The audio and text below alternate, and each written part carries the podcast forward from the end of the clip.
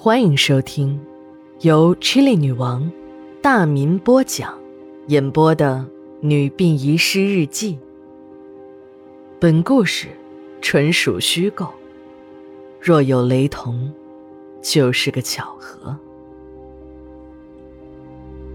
第一卷第九十二章上。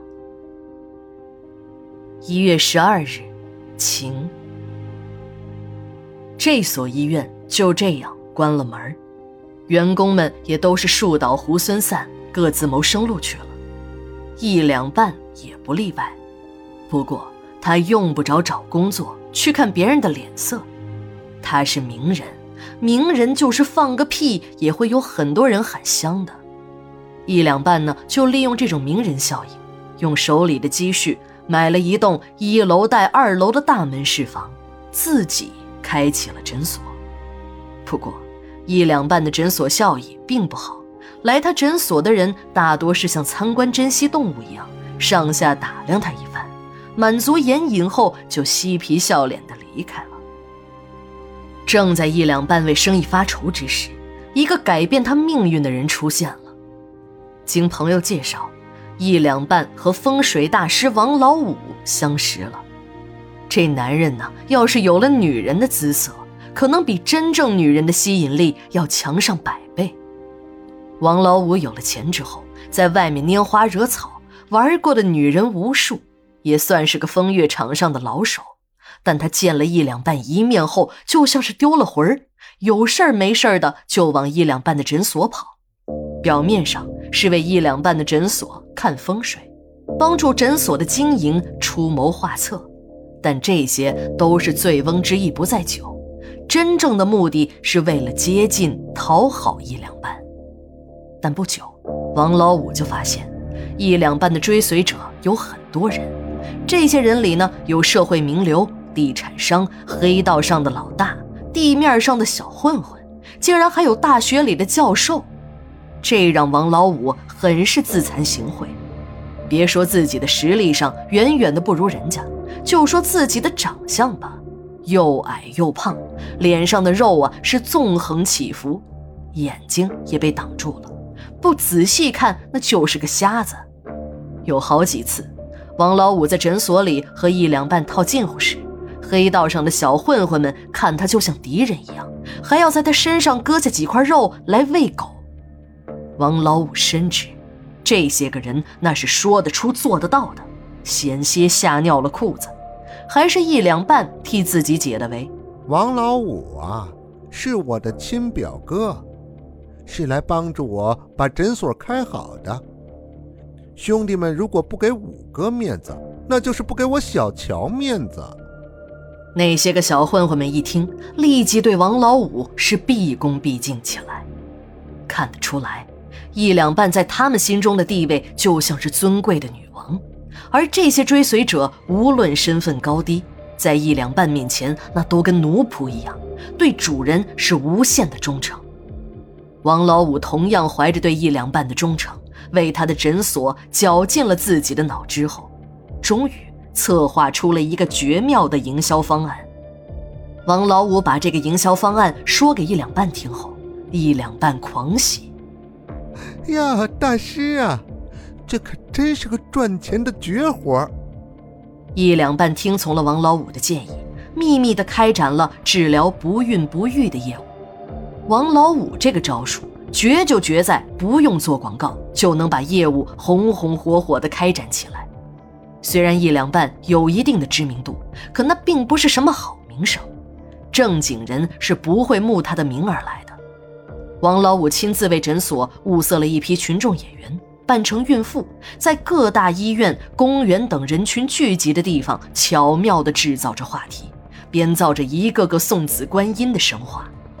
这些群众演员呢，可比那些医托高明多了，把时下流行的什么妻子街头追打小三，五十八还能生一个大胖丫，二十年没怀孕，一下子怀上六胞胎，如此云云，最后都要把小乔医生的大名加进去。这小乔医生就真的成了送子观音，人们坊间的口口相传比广告的效果要好多了。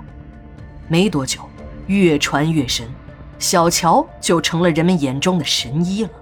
不但本市人知道了这个一两半的威名，消息还传到了别的城市，一时间求医的人挤破了门庭。一两半这个人爱财如命，其实他并不缺钱，他赚钱从来不花，就是存起来。看着户头上的数字变成了长长的一串，一两半的心里是无限的满足。一两半的追随者要想和一两半过一夜，那也是要拿钱的，都是明码标价。一两半对金钱的热爱就像葛朗台一样，达到了疯狂的程度。由于一两半标的价码过高，就连自诩自己是个富人的王老五，要和一两半过把瘾都得考虑半天。一场大雪，地面上积雪足有一尺厚。几天来，这个城市都覆盖在白雪之下，人们都在忙碌着清理着地面上的积雪。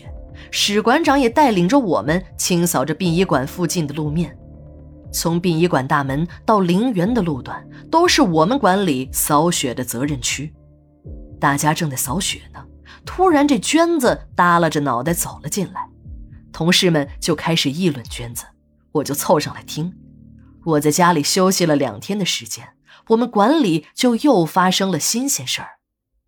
原来就在前天，王老五被警察拘留了，要不然娟子这么没有精神呢？平日里这两口子走路就像大公鸡一样，昂首挺胸，像个大老爷，而今天见谁都打招呼、点头哈腰的。要说起王老五被拘留的事儿，还要从王老五的娘去世开始讲起。就在前天夜里，王老五的娘凤姨去世了，王老五对外隐瞒了母亲去世的消息。就在第二天一大早，王老五就发了疯似的冲进了公安局，说自己把母亲的遗体卖了配阴婚。警察立即会同民政部门联合行动。正在那群人准备把遗体下葬之时，抓了个现行。被抓的是我市一家合资企业的外方经理吉总。吉总按照遗嘱，把客死异乡的父亲骨灰运回了故乡，在二道岭购买了一块墓地，正在给父亲下葬。而准备和他父亲合葬的那个老太太的遗体，就是王老五的父亲凤姨。吉总还说。这老太太的遗体是自己花了两百万元买来的。要想讲明白这个事情，还要把时间再推回到半个多世纪之前。王老五的娘凤姨出生在一个士绅的家庭里，父亲是国民党地方政府的一个县长，虽然没做过什么太大的坏事儿，但在当时就这个成分，就是不死也要被扒层皮的。吉总的爷爷和凤仪的父亲是好友，两家呢又是世交。凤姨家世代为官，吉家经商有道，富古一方，可谓是官二代女找高富帅男。两家大人一高兴，从小就给他们定下了亲事。第一卷第九十二章，下，马上回来。